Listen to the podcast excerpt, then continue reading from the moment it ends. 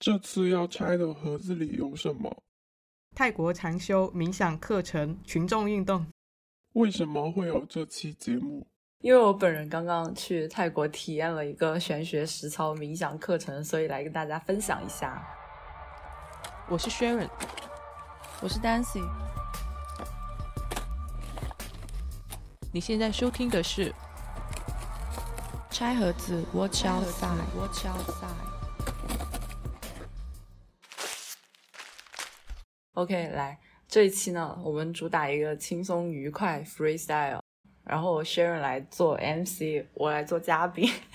是的，我想先问一下，什么时候开始有体验清修或者内观的想法的？有没有什么特别的契机？你现在我真的去回忆呢，我也不知道是什么时候开始，但是我是对于。冥想这一件事情本身的兴趣已经有了好几年了吧，而且我之前有去看过，但比较粗略的看他的一些相关的介绍，然后也有实操过。一七年左右吧，去印尼的一个酒店的时候，它是一个度假的那一种 resort 的形式，然后他们也有提供瑜伽和冥想课程，就很多度假酒店会提供这种项目嘛，然后我有去参加，然后我参加之后就听那个当时上课老师稍微说了一下。然后按照他的指导去实践了，但是就没有任何的感觉，只知道你去观呼吸，我进去去做了。然后他要去清除你脑海中的那一些所谓 monkey minds，就是乱七八糟跳来跳去那种思绪。当时的感觉就是和你日常生活中随便找个地方盘腿坐的感觉没有任何的区别。OK，所以我虽然对他一直很好奇，但是，嗯，you know，我想深入的找一个契机去了解他。OK，就是之前偶然有接触过冥想这一类。东西，但是就是没有怎么进入状态，所以有机会想要再尝试一下。对，因为我也确实听说了冥想的一些好处，当然都是一些工具性层面的啦。嗯，去了之后感觉怎么样？可以先聊一下整体的。首先说一下结论，整体的感觉是超出预期的。然后至于为什么，可以放在后面去讲，其实还是有一些收获的。然后。之所以会这一次去泰国的那一个，在上一期节目也讲了，就是因为受朋友邀请去清迈旅游，然后我之前有了解到清迈，嗯，它有很多这种提供禅修课程的寺庙，所以就说顺路去体验一下。然后我正好也有时间嘛，去了之后感觉人多吗？那里比我预期中的要少。它一次是有固定的名额吗？呃，就是它开放的名额是有限制的吗？需要多少人？我去的这一个地方，它在。清迈拜县再往北的一个森林修道院，然后中文名叫牛洞寺。这一个寺庙它是没有名额限制的，你也不需要预约，你就人去到就行，然后就可以上课。应该是他还没有遇到过那种满员满到寺庙装不下的情况，所以他才会这么的自由吧。去到之后，我在的时间差不多每一天都是五十人左右。四十到五十人，然后去的都是些什么人？去的人真的是五花八门，你什么人都有。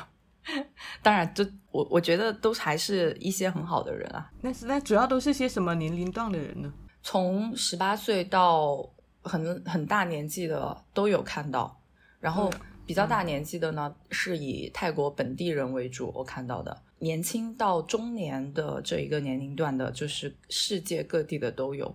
我可以说两个情景，一个就是和我聊的比较多的这些，怎么说同学，和我聊天比较多的同学的情况，有两个小女生，一个十九岁，一个二十岁，她们都是英国的大学生，挺年轻的，很年轻。一个是刚毕业 gap year，然后来参加，一个是暑假来参加。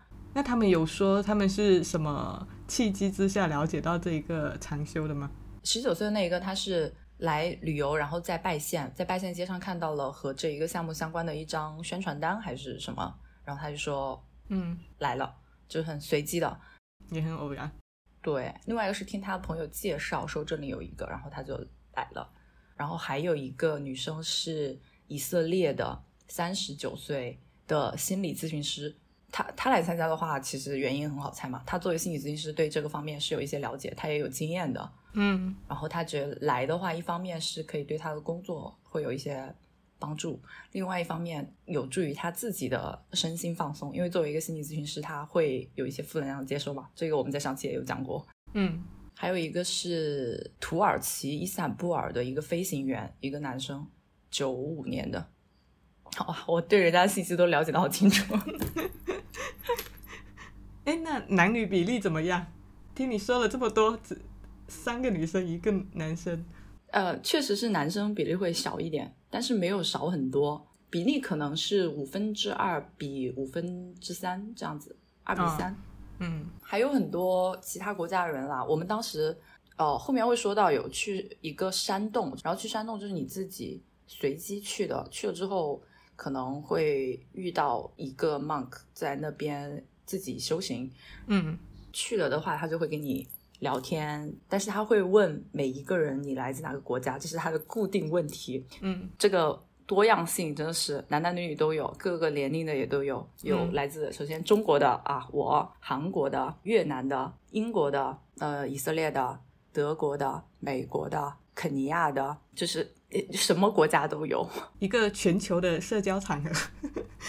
对，那看来社交层面的东西还挺多的，了解了这么多。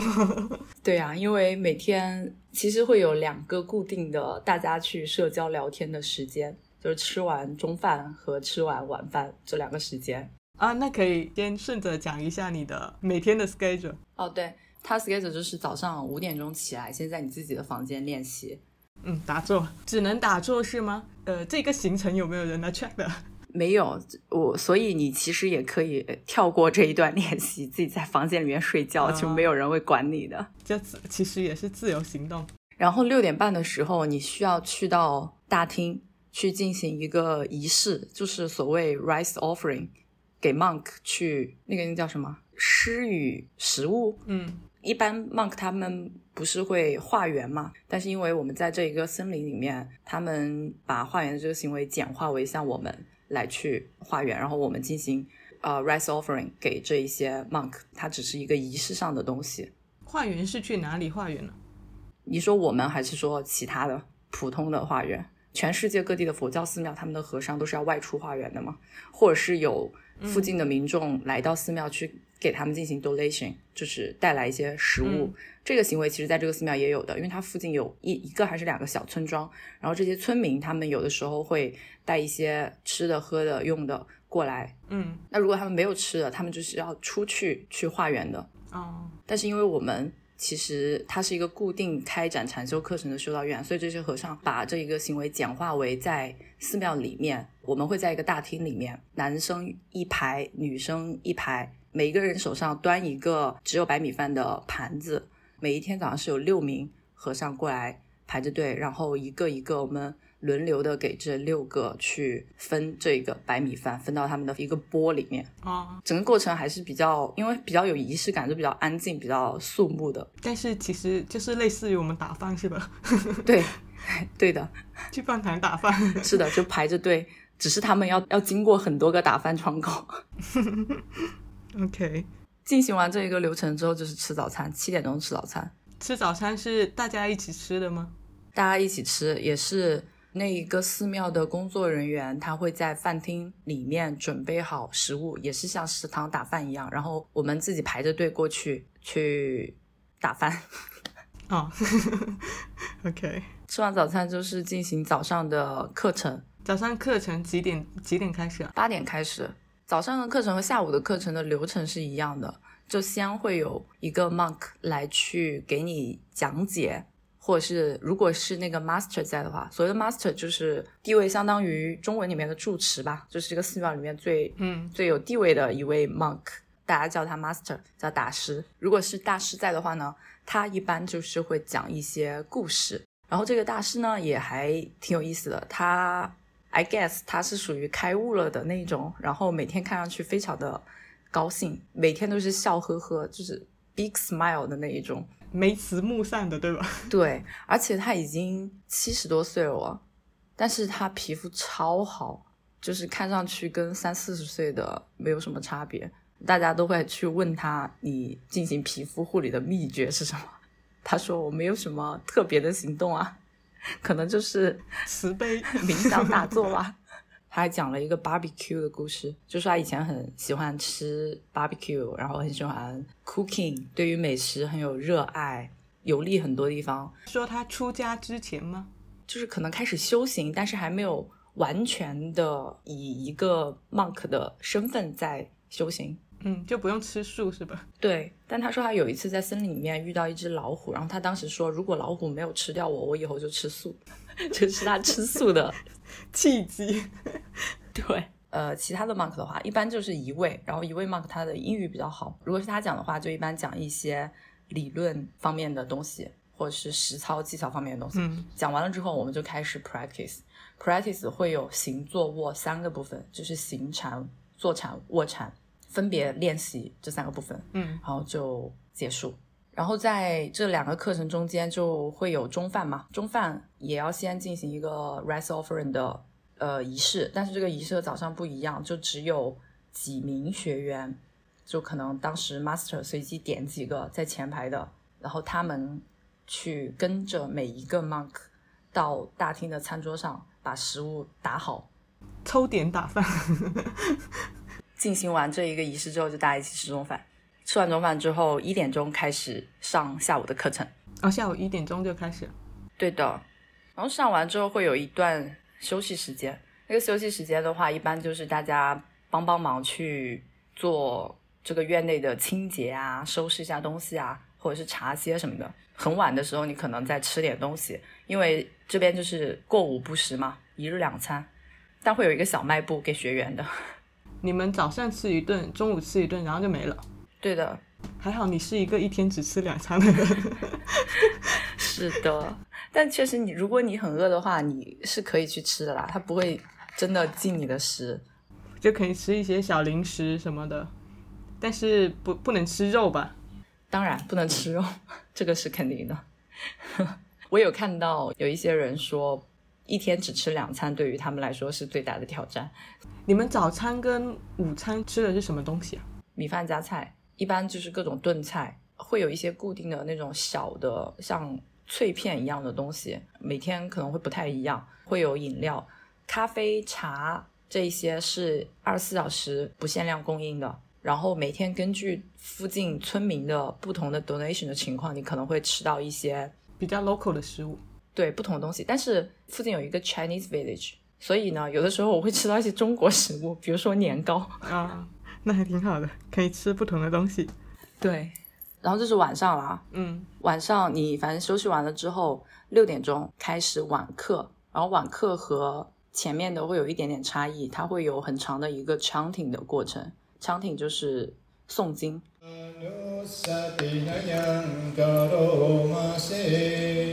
嗯然后是和就和尚念，还是你们也需要跟着念？嗯，他会给你一本 chanting book，上面有他 chanting 的经文，然后那个经文是巴利文，巴利文就是布达那个时期所使用的文字，那现在没有日常使用了，只在经文里面使用，好像还有泰文，还有英文这三个文字，然后你就照着那个音节去念就可以。嗯，Monk 会在前面用一个麦克风去领读，然后我们就是跟着他同步跟着他读。嗯，有一些他单独诵唱的部分，在这个 book 里面会标示出来。我对这个环节没有什么感觉，因为那三个文字你只能看懂英文这个部分，前面的你，啊，就只是跟着念，不知道是什么意思。我对于这个环节就只是在完成任务而已啊。唱听完了之后会有一个坐禅的。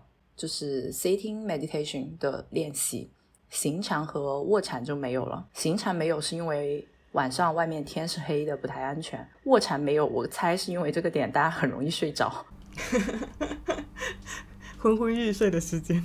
对他晚上会有一个在你自己房间里面 practice 的行程。几点结束的？他的日程表上面是写十点钟睡觉，那我一般就是十一点。很健康的作息，非常的健康哇！所以其实我每天也不会五点钟起来，我会跳过那一个自己 练习的过程。我一般是五点半左右起来。OK，那剩下的那些衣食住行的情况怎么样？住的地方，先说一下住的地方吧。OK，住的地方，首先我要说环境还挺好的。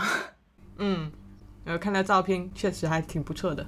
对，因为它在森林里面，首先它自然环境就很好，然后你的住宿呢，其实是有独栋的小木屋的。和比如说我们去泰国的一些海边的 resort 住的 villa 的结构是很相似的，只是它要小很多，然后要简陋很多，确实很简陋啊。一个小的阳台，然后进去一个单人间，那个单人间就是家徒四壁，只有一张 家徒，木板床在那里。毕竟是清修的地方，要心无杂念。是的，对，但是有独立的卫生间，我觉得已经很好了。而且你还是两个人一间房的，对他那个房间，其实你本来是可以要求一个人一间房的。这么好吗？一个人一间房的话，那他不是要提供很多？嗯，所以就是看人的情况。其实那个木屋它本来就是设计给一个人住的。嗯，我之所以会有一个室友，是因为呃，这可能又说到行的情况哦。我先说完啊，就是如果人比较多的话呢，它的那个木屋提供就可能不够，它也会有宿舍，六人一间的那一种宿舍。睡大通铺的那种吗？对，大通铺就是优先分配给男生，独立的住宿优先分配给女生，这样子。如果你住的久的话，你也可以去申请独栋的，但它最多也就只能待十天了。但你待十天之后，你可以出去，在附近住一下，然后再回来。出去外边 gap 一下，对，然后哦，说回就是为什么我会有一个 roommate 在，这就涉及到行的部分。这个行还蛮复杂的。首先你要到清迈，到了清迈之后呢，坐 mini van 到拜县，大概是三个小时左右。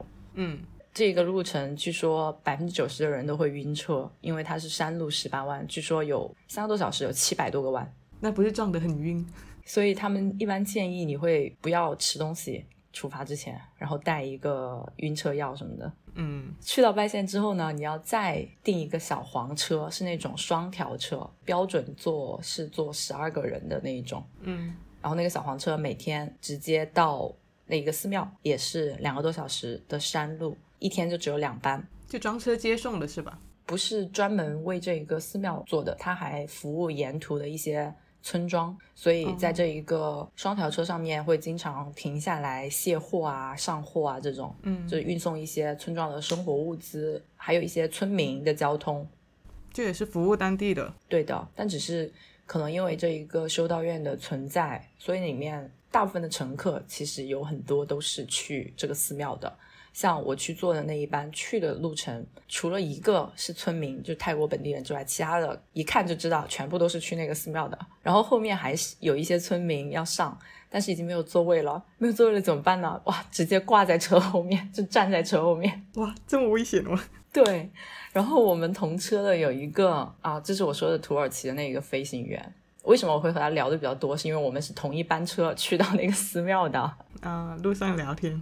对，他就主动去和挂在外面的一个妇女换了一下，他去挂在了外面，让那个妇女坐了进来。这一个双吊车坐在我对面的就是我后来的室友，然后因为我们都是一个人。他是第一次来，我也是第一次来，我们觉得说，哎，搭个伴也挺好的，就主动说我们可以住一间，给你们节约资源。嗯，呃，还有什么住行吃的也已经讲过了这样的。啊啊，穿的对，穿的是他对你的为数不多的要求之一，就是你去到了之后要换白色的衣服。你自己带的衣服也可以吗？只要是白色的。对他对这个白色衣服的款式和具体的颜色没有统一的要求，只要是差不多是个白色就可以了，那可以穿白色衣服的潮牌吗？可可以的，就是格格不入。完全没有要求。如果你自己没有的话，它有一个挂衣服的房间，就是你可以自己去那边领白色的衣服，自己挑选。嗯然后我看到里面白色的衣服其实也分为两批吧，一批可能是他们寺庙一开始有去订购的，然后比较统一，像制服一样的。然后另外一批就是应该是之前来过的学员，他们自己准备，然后走的时候呢，就当 donation 的一部分，把衣服留在这里供后面的人使用的。嗯，所以你可以在这边看到五花八门的款式和颜色，近似白色的颜色。这个服装的考虑，应该嗯，就是为了消除个体的 差异化，保持这个统一性。我以为去之前他会要求不能戴首饰啊，但是其实除了这个白色的衣服，你想怎么样都可以。那这个寺庙确实感觉比较宽松一点。也是我选择它的原因之一，就是因为它比较宽松。没有太多的规定，太严格的规定。对的，他对你唯一的规定就是你要参加课程，穿白色衣服，哦，然后他也是免费的。对这一点忘了说，它是全免费。嗯你走的时候根据你自己的意愿去，donate，嗯，去 donate。有一些地方它提供这种类似课程，它是收费的，当然收的也不贵了，可能每一天在一百五十泰铢到两百五十泰铢之间，也就是三十到五十块钱吃住全包。嗯，然后这里要不你把规定都讲了，不收手机，哦，对对对，不收手机不禁语，因为很多去进行这种项目的人，他们会把各地的禅修项目和一个比较有名的叫十日内观的项目做一个对比。嗯这一个十日内观是葛印卡大师的这一个流派，然后根据他的这一个流派呢，有一个全球统一的十日内观的有一个集中的网站。全球都有分布这一个提供课程的机构，但大陆没有，好像以前有吧，现在不知道有没有重开啊？好像是因为疫情关还是怎么样？嗯，anyway，你可以根据你自己的地理位置去找，但是呢，它这一个十日内观课程是很严格的。首先，你必须要参加十天，我去的那一个，你参加几天都可以，它最长只能十天，这是区别之一。区别之二就是我去的这个地方，它不禁语，就你可以随意的交流，除了上课的时候保持安静嘛。但十日内观它是十日禁语的，就是你十天不能说话，保持 silent。而且它的禁语不仅是简单的禁语，它是包含了所有和外界的互动行为。就你不能打电话给其他人。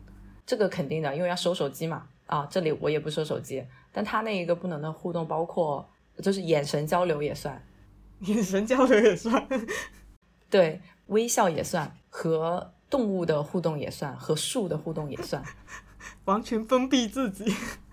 对的，就你只能内观自己的这种。哦，这一个内观课程呢，我们有台那个路人抓马的悠悠，他有参加过，嗯他有参加过两次。嗯就关于这一个，可以去听他 分享的那个详细的节目。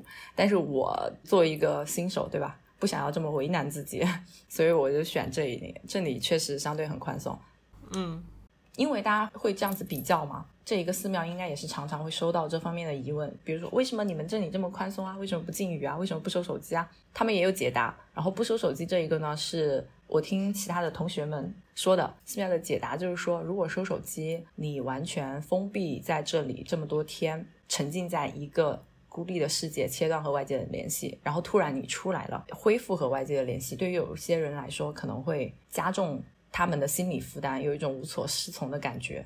他们认为这样不是很好，突然失去了社会性。对他们觉得对于有一些人来说，他这可能并不是一个好的转变。嗯，就跟你坐监狱坐了十天出来感觉一样，不适应外面的世界。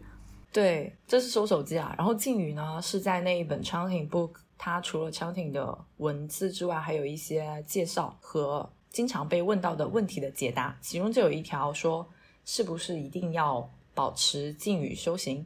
然后他们的回答也很笃定，开头就是一个大大的 no。佛陀他从来没有建议过要静语修行，静语修行是因为受到西方一些流派、其他宗教的影响，才会在西方这么的流行。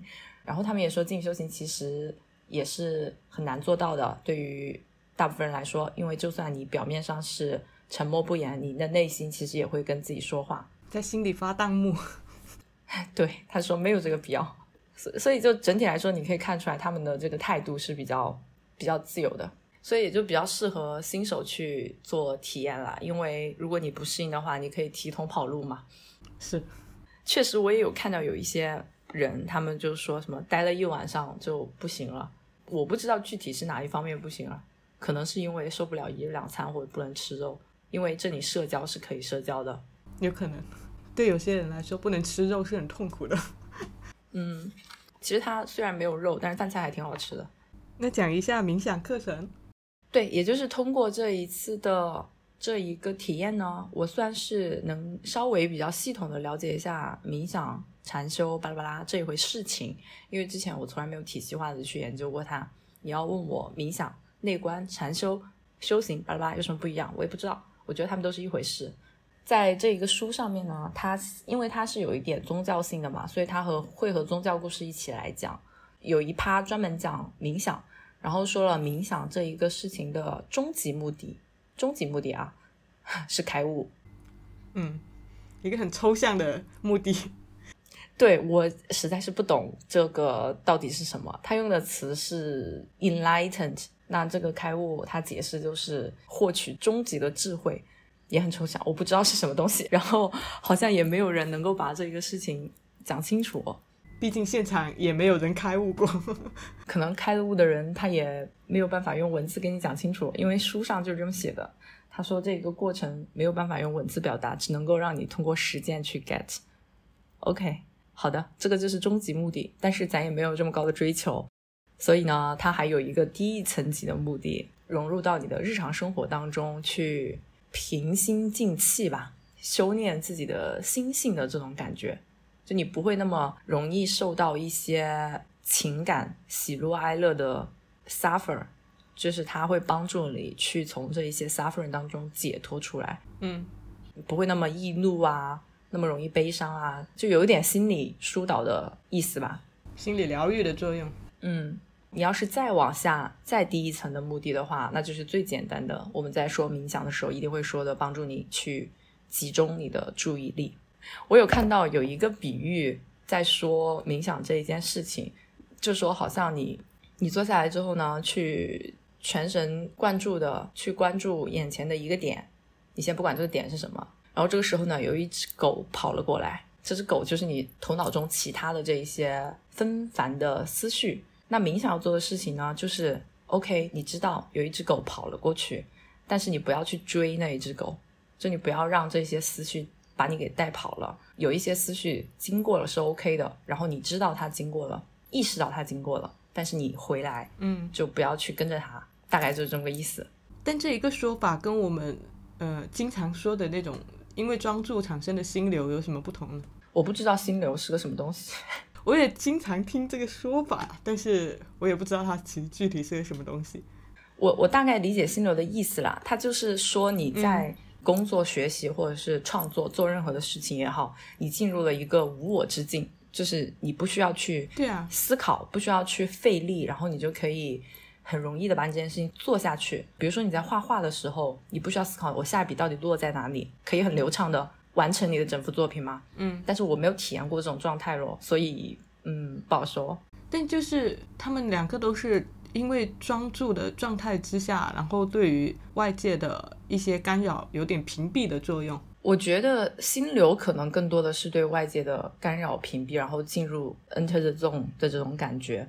但是冥想它更多强调的不是说外界，它强调的是你的内心，它只是让你去内观你自己头脑里面在发生的事情。你可以有一些思绪。它飘过了，但是你意识到它飘过了，然后你马上拉回来。就大脑同样都是集中在做工，但是呃，心流他们可能就是比较高耗能的在做工，但是冥想是一种低耗的状态。你只是在做一件很小的事，观呼吸。而且就是观呼吸呢，它只是一个非常非常基本功的状态。让我把它的那一个体系翻出来啊，我来详细的说明一下，它其实还蛮复杂的。就观呼吸，只是你进入冥想非常非常初阶的一个阶段，入门阶段，对，很入门的一个阶段。哦，对，他那一本 Chanting Book 其实有电子版，在那个寺院里面扫码，你可以看到电子版。然后我特意把这个网址保存下来了，我们可以附在 Show Note 里面。嗯，各位听众自己去看一看。呃，然后它有一个流程啊，如何去练习内观冥想，因为。冥想它不光是有内观的，它还有另外一个大的分类，叫做 samantha，就是 samantha meditation 和 Vipassana meditation 它是不一样的。好像在中文里面我去搜了一下，一个叫止禅，一个叫观禅。内观就是观禅，然后这个 Samatha 是止禅。止禅是哪个止？停止的止。啊，它的第一步是练习这一个止禅的第一种类型，就是观呼吸。第二步练习止禅的 practice to be the knower，know 就是那个知道的那个 know。第一步观呼吸，第二步是知道你自己，比如说思绪飘过去了啊之类的。我是那么理解的啊，粗浅的理解。Focusing the mind who know the breath and to know every time we are breathing。我呼气的时候我知道我在呼，我吐气的时候我知道我在吐。第三步呢是 practice to be the stable mind，很抽象啊。It's the root in awareness not cling to any phenomena？不要纠结于现象本身，直译就是这样。然后第四步是把你的意识和身体分离出来，这一个点在行禅的时候经常强调。行之前告诉我们一些技巧，有两种，一种就是和 vipassana 更加相关的，就是说 separate your mind and your body，观察你在 walking，仅此而已。然后另外一种让你去练习行禅的方法，就是呢，抬一只脚的时候念不，抬另外一只脚的时候念多，还要跟着节奏是吧？找到你自己的 pace 咯。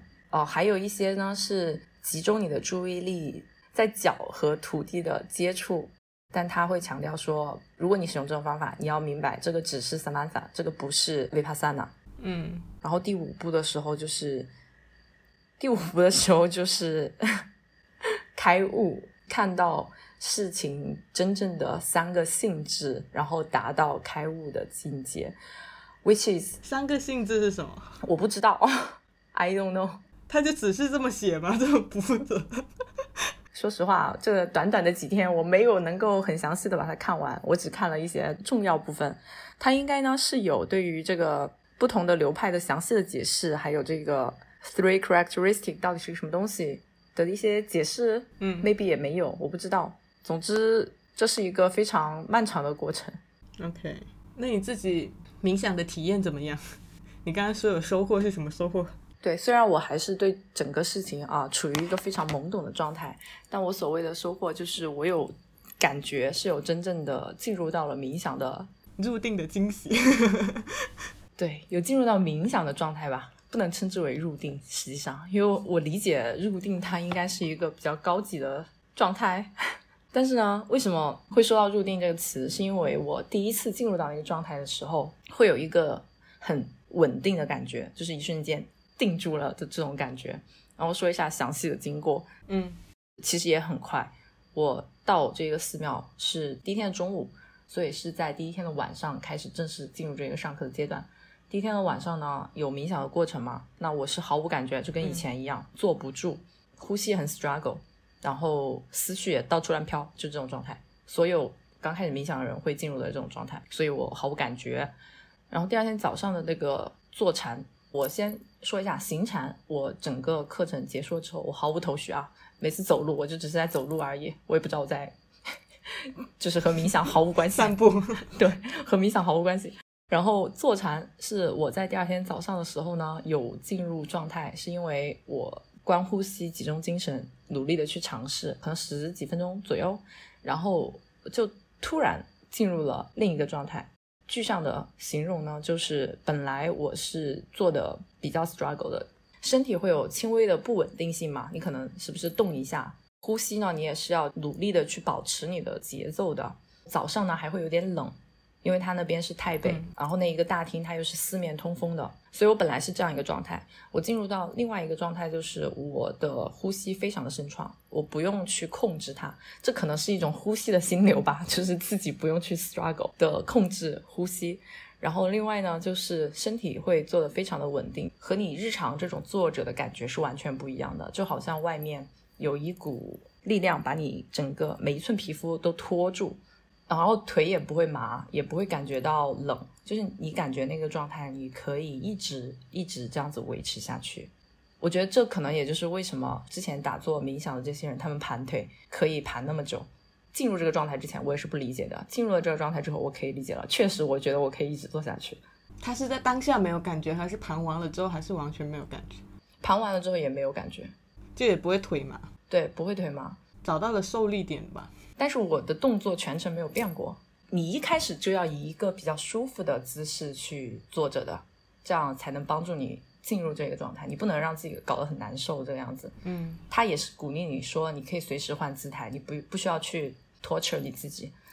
那在这个过程当中，我就是突然之间就进入了我刚刚所描述的那一个很舒服的状态。嗯，还有什么其他的感觉呢？我想一想啊。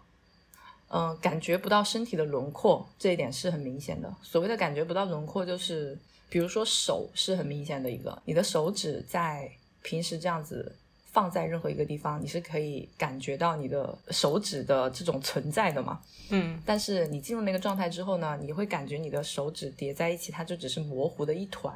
我这样形容你能 get 到吗？get 不到，我 看你表情我知道了。我跟跟你说，我我以前经常看玄幻小说，我感觉你描述的状态挺像那么回事的，虽然他们加入了一些意象的描述。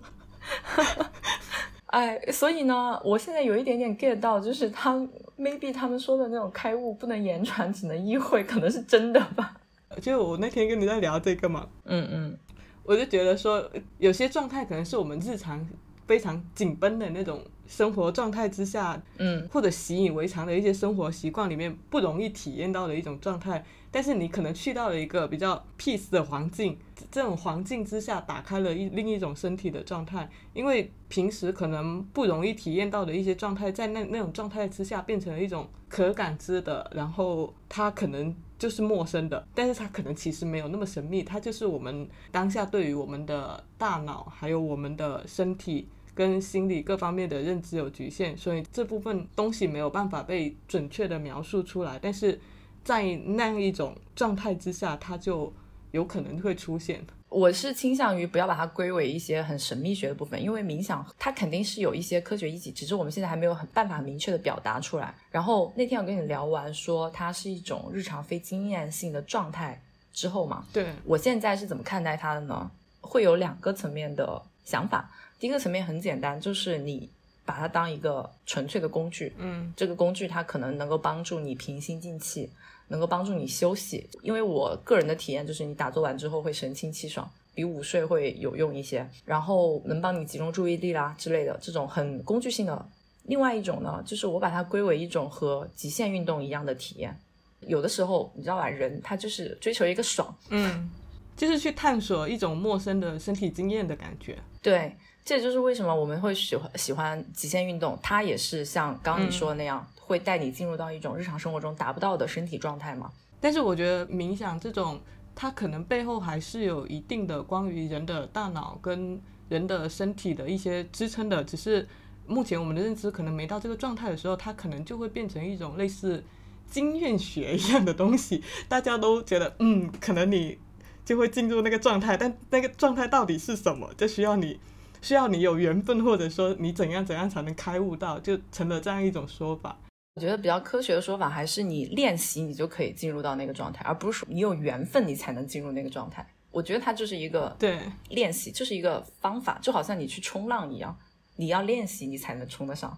是的，哦，对，我还想说一点，就是之所以我刚刚把我自己个人的这一个冥想的身体的体验描述的那么具体，就是因为我之前一直有一点非常疑惑的，所有的人在谈论冥想的时候，他都不会说你冥想之后到底会会是一个什么样的感觉，就是没有人去，好像直接就避开了这个部分，我不知道为什么。对，就因为大家都不说，所以那个东西就更悬。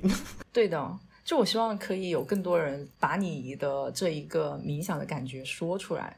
比如说，有很多人说啊，我觉得冥想很有用，它帮助了我的工作，帮助了我生活，帮改变了我的人生。就你可以经常可以听到这样的论调，对不对？嗯，那到底是 how 具体是怎么个改变法？就我很想听到这一个部分。这也是为什么我之前一直很不理解，就是我对冥想抱着一种没有很就没有那么 intuit 的这种态度的原因。你说到身体体验这一个，我想起之前看过的一部台剧，哦，叫《四楼的天堂》，不知道你有没有看过？它讲的是一关于一个人的身体和心理的一个故事。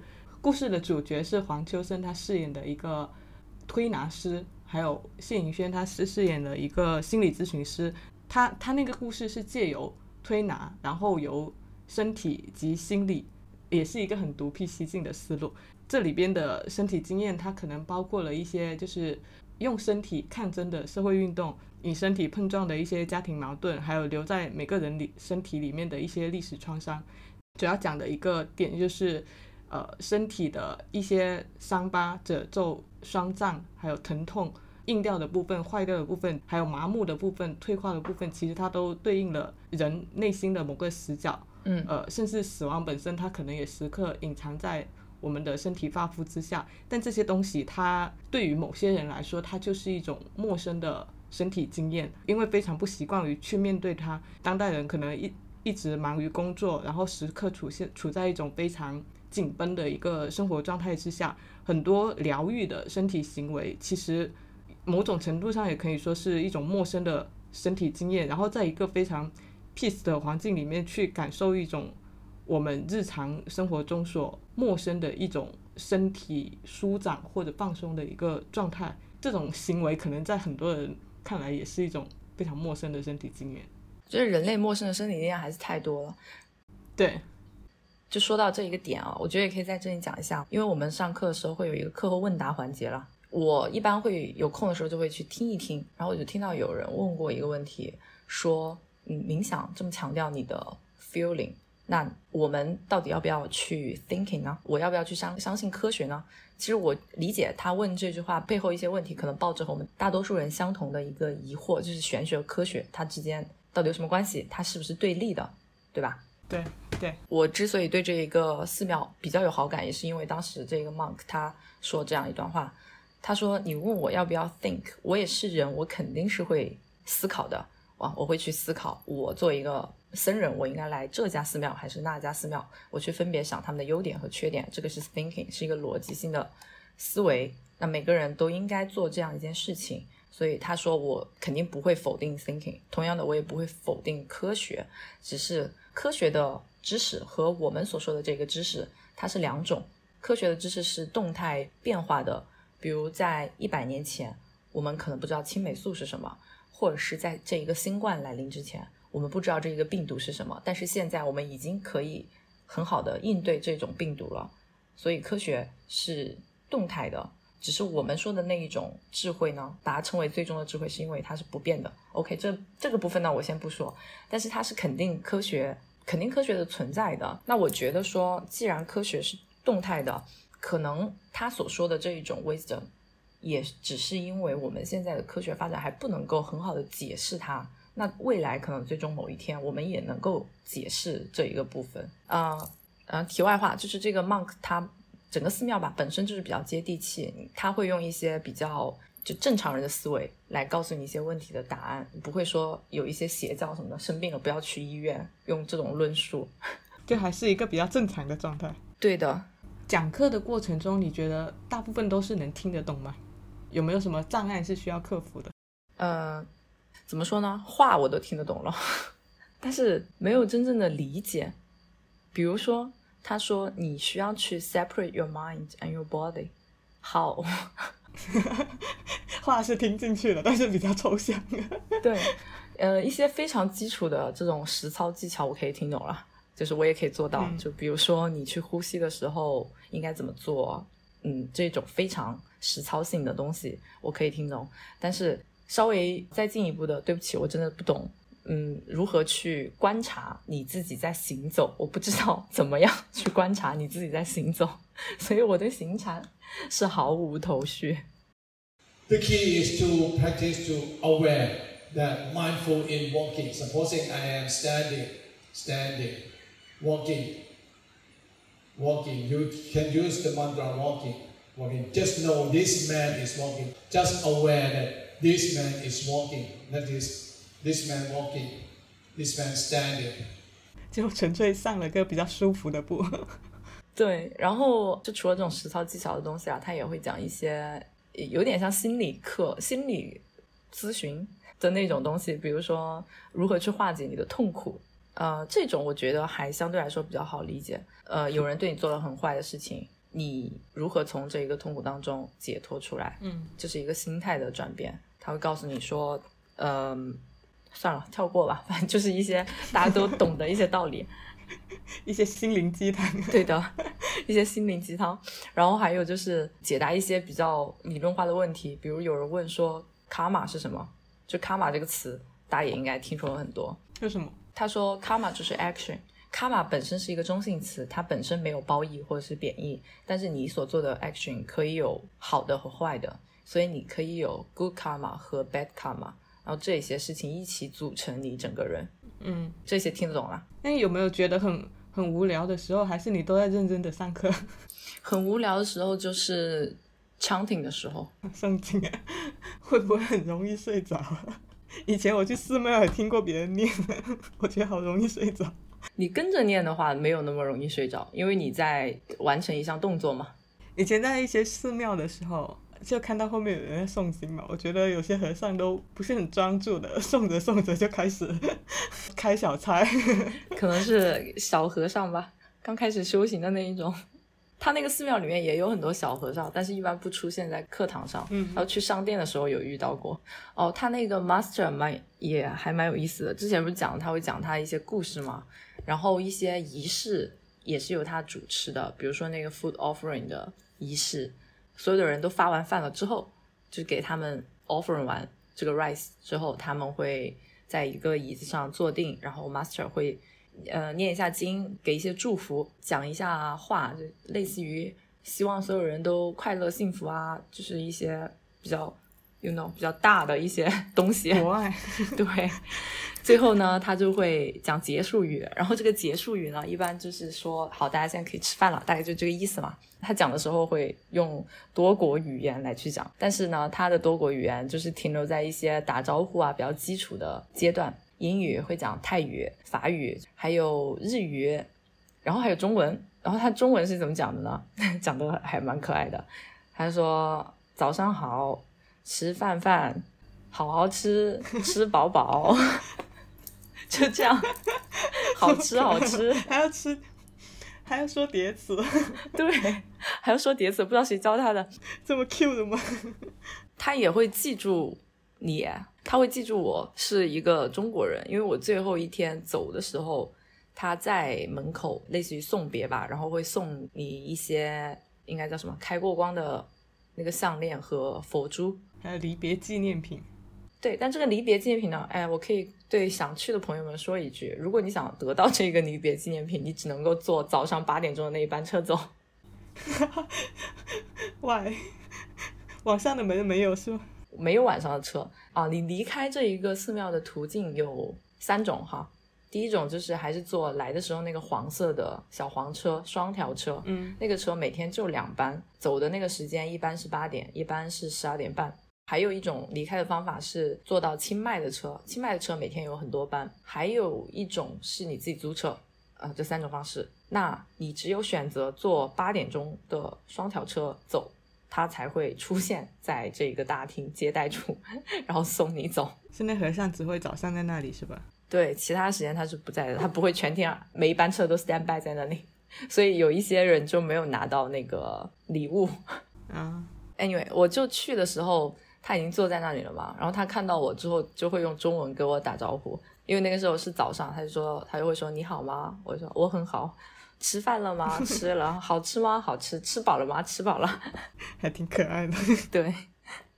哦，还有一个点，也是走的时候刚想起来，很好笑。最后呢，我跟那个以色列的女生同一班车一起走的嘛，她就说我们可不可以两个人一起跟 Master 合一张影，然后就问了他，然后他就说可以可以，他说看看，自己就慢悠悠的从他原来的位置到另外一个座位上坐下来，然后开始招呼我们。一个人坐这边，一个人坐那边，好坐下。嗯坐下了之后呢，会说往前一点，对着这边，对着这个方向，就很熟练，知道吗？他知道哪个地方光线比较好，他经常合影吧？应该是经常合影得出来的。他说我就是这里的固定背景板，每个人来都要来。对，因为他只在八点出现嘛，他应该对于八点钟的这个最佳摄影位置非常的熟悉，然后指挥那个拍照的人高一点、低一点，很熟练。把自己发展成了一个打卡点哦，还有一个打卡点，还有一个打卡点就是刚刚提到的那一个山洞，啊！对对对，你还没讲过那个 cave 它会有三个 cave 不同的 cave，大大小小的。然后其中有一个你可能会遇到一个固定的 monk，他不会去讲课，但是这一个山洞好像是他固定修行的一个点。就如果你去，你在这里遇到 monk，那就是他。他就是在里面住吗？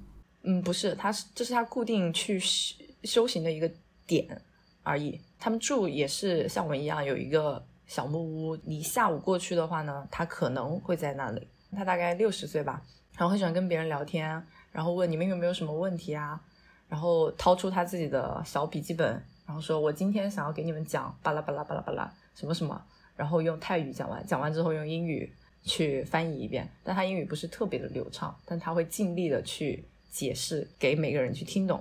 聊完了之后呢，他也会给你送礼物，他礼物很有特色，嗯他把它称之为 yellow，因为它就是一个黄色的小海绵片，嗯浸了油的小海绵片，然后那个油是草本的药油，闻起来就是那种像风油精，比风油精好闻一点嘛，那种很清凉、很提神的那种效果。我们收到之后就问他这是什么，他就说当你的鼻子不通气的时候，你就可以吸它，它会帮你通气。有蚊虫叮咬，你可以涂抹。就是鼻通，青草膏吧，类似于泰国青草膏那种，有种万用药的感觉。然后他说这是我自己做的，我很喜欢送礼物给大家。你今天你们来，每个人都有一个，你们等我。还是一个手作人的。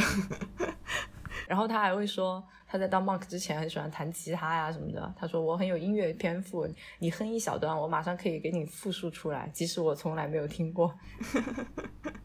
啊，然后这寺庙里面还有很多狗狗。虽然我刚刚说 walking meditation 我毫无感觉，但是呢，walking meditation 的那一个时候我还还是挺享受的，因为第一是这也是我很喜欢整体泰国的一个点，就是你可以光脚去走路，嗯当然大街上不算啊，就是你干稍微干净一点的地方，比如室内它都是光脚嘛，嗯然后在这个寺庙里面，因为外面都是泥土，就光脚走，我觉得也很正常。然后他进来之前会有一个专门的地方给你洗脚的。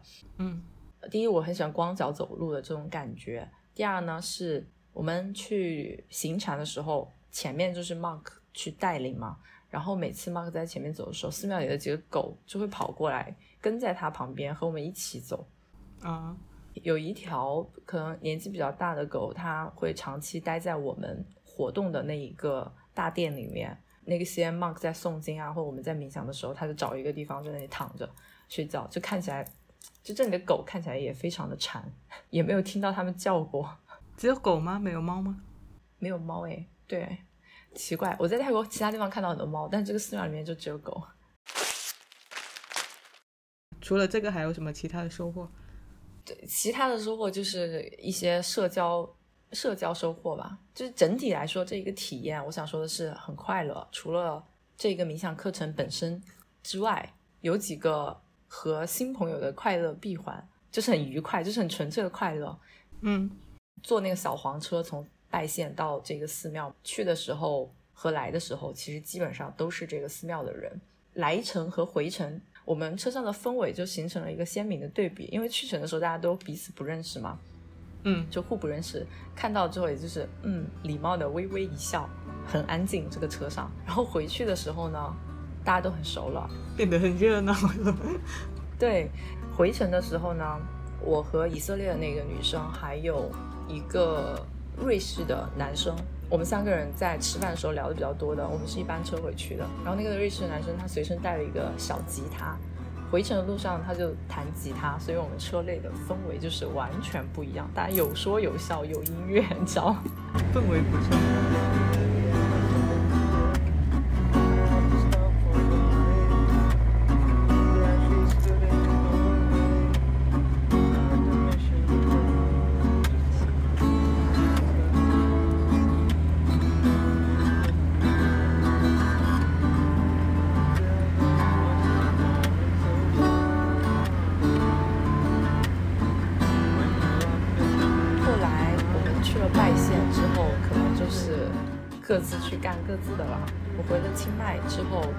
在我飞机临出发前，我去吃在清迈的最后一顿饭。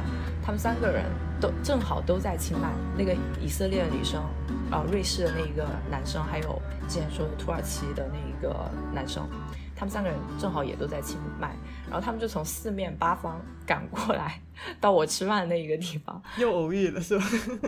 就是非常的 sweet。然后还有一个就是，我有和以色列那一个女生一起从拜县到清迈。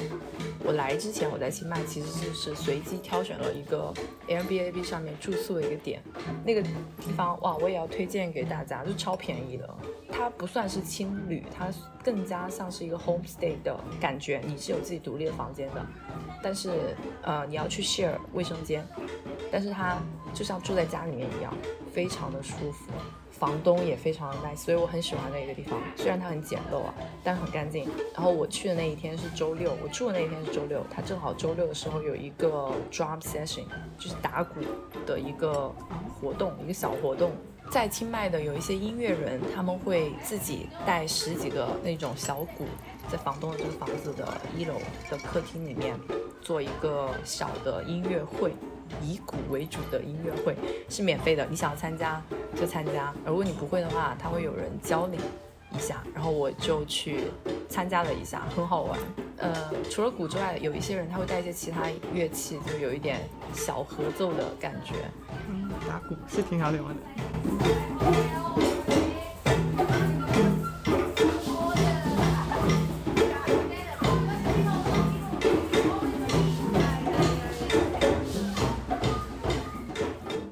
然后我去参加的时候呢，他们就玩了一个轮流去 solo 的 session，固定一个节奏，一起大家一起打四下之后呢，一个人去 solo 一个节拍，然后再打四下，再轮到下一个人 solo 一个节拍，就你可以自己去 create，嗯，这一个节拍是怎么样去创造，然后就一直转圈转圈。可以。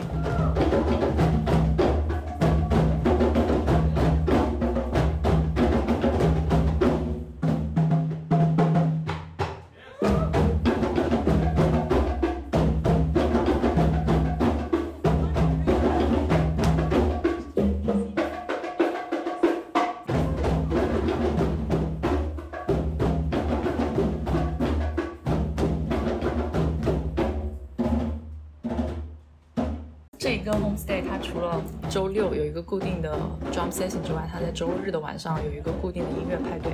不过我没有参加，因为我只在那里待了一晚。但虽然只待了一晚，和那个房东就是处得非常的好，所以我从拜县回到清迈的时候，虽然我自己不过夜了，但是因为以色列的那个女生要过夜，我就直接把她带到那一个我住的那一个地方。嗯，然后那个房东看我回来之后还非常的惊喜，他说你要不要在这里住一下呀？要不要吃东西啊？要不要放行李啊？巴拉巴拉的。我说我飞机马上就要飞了。还有什么要讲的吗？就是还是想强调一下这一种，虽然我个人到这个地方的体验是很好的，我也推荐大家有兴趣的话可以去，但是我还是想强调说，大家再去进入这一些类似的课程，不管是心理咨询或者是什么冥想课程、瑜伽课程，就凡是关于身心灵这一类的，还是要尽量的有点警惕性。对，有点警惕性。七月底出发之前，虽然我已经看了很多关于这个寺庙的资料了，但是我还是抱着一个很警惕的心态。所以呢，我在出发之前就带了这本书《狂热分子群众运动圣经》，埃里克·霍佛的。在一个宗教仪式浓烈的地方看反宗教的书，对我去，实际上带这个必要性不是很大哈，因为他确实没有想去给你 sell 他的一些什么东西。我说 sell 是说他没有让你去 sell 他的一些什么理念或者什么东西，没有向你传教。对，没有向你传教。呃，但是这本书本身呢，我觉得还是值得一看的。它是和什么乌合之众，还有还有一本什么我忘了，反正就大概也就是批判群众运动、群体性运动这一类嗯，的一一些书。然后我觉得这本书会更好看一点。它这里所讲的不光是指宗教运动，它的群众运动是一个非常广义的，不管是宗教、社会运动、民族主义运动之类的，它都把它归进去了，然后去探讨他们之间的一些共性，有很多很好的总结。我称这本书为金句之书，就是它随便挑一句话出来都是金句，你看了之后会觉得啊，对对对，就是这种感觉。但是呢，它它不是那种很严肃、很详实的那种论文式的教科书啦。作者霍佛本人，他是被称之为码头作家还是码头哲学家？他本身一生都是在一个平民生活当中度过的，所以这让他可以深入到群众当中去做一个很身体力行的田野调查的感觉。然后他从他的日常生活经验和他的观察当中去思考，提炼出他的一些结论。但这本书有一个点，就是有有两个点吧，可能算是不太好的。一个就是它会相对来说比较的散，结构性和系统性没有那么的强。第二个就是它金句很多嘛，集中于金句结论，对于如何得出这个结论没有太多的说明。嗯，大家可以看需要去看。而且我觉得这本书呢，能够在中国出版也是很神奇的哦，它有很多和中国相关的东西。但确实是，就是有时候在某些体验里面，可能抽离感是一种非常需要的东西，特别是带有某种猎奇心态的体验，就你需要多看一下另外的视角，可能会避免你陷入某种极端或者狂热。因为我们之前也讨论过这个问题嘛，为什么陷入邪教或者是一些身心灵的有问题的这种状况的人，大多数都是一些所谓高知分子吧，对吧？嗯，非常讲逻辑的人，也比较高知的的一些人，也会陷入这这样子一些用一个什么词语啊，群众运动，陷入这种群众运动。陷入某种身心灵的误区。对，就是在这种怎么说这种组织下面，是不乏所谓的很学历很高、教育背景很好的这些人的。那他们特别是像传销这种东西啊，对他们进去之前都知道传销不是一个好东西啊，他碰不得呀。但是你一旦进去了之后，不知道为什么他就被洗脑了。嗯，所以这不是一个你觉得啊，我肯定不会啊，怎么怎么样，就肯定不会的事情。是的，而且往往会从人的弱点入手，这些东西往往会从人的某个心理创伤或者某某个非常焦虑的心理需求去入手。所以大家还是不管对什么，还是抱着一个比较警惕的思维吧。哎，这里我又可以引用那一位 monk 说的一句话，有人问了他说：“我应不应该百分百的相信佛陀？”他说：“你不能百分百相信任何的事情，你要有自己的思考，你要有自己的感知。对，佛陀也好，你不能够指望你在他面前许了愿，你就可以愿望达成。他只是给你指了一条路，你自己要一定要有所动作，你才能够实现你想要的东西。嗯，就是你不要永远只迷信某一个思想者，你要成为思考者。耶、差不多就这些吧，很长了。哎，还有个疑问，你还会继续在日常生活中去继续冥想吗？哦，哦，会呀。其实际上我回来了之后，我有去实践过，因为当时我在那一个地方，我进入了这一个我觉得不错的状态之后，我就在想说，哎，为什么我之前试了那么多次，嗯现在我才能够 get 到这一个感觉？是不是因为这里的环境所致？嗯我就有点担心，回去城市里面之后，我是不是就不可以了？所以回来之后呢，我特地有去尝试了一下，然后尝试的情境呢是有两天，我早上八点钟就起床了，非常的累，到了中午之后，就是你处于一个需要午睡、很精神很混沌、头疼的那种状态，所以在这个契机下，我就特地试了一下，在椅子上试了一下坐禅冥想，可以进入状态。还是找回了熟悉的感觉，而且醒来之后神清气爽啊，很好，所以我肯定会继续的。，OK，Hello，你正在收听的是由 Dancy 和 Sharon 主理的播客节目《拆盒子 Watch Outside》。如果你喜欢我们的节目，可以去苹果播客给我们好评，让更多的人听见我们的声音。也欢迎到我们的便当盒进行打赏支持。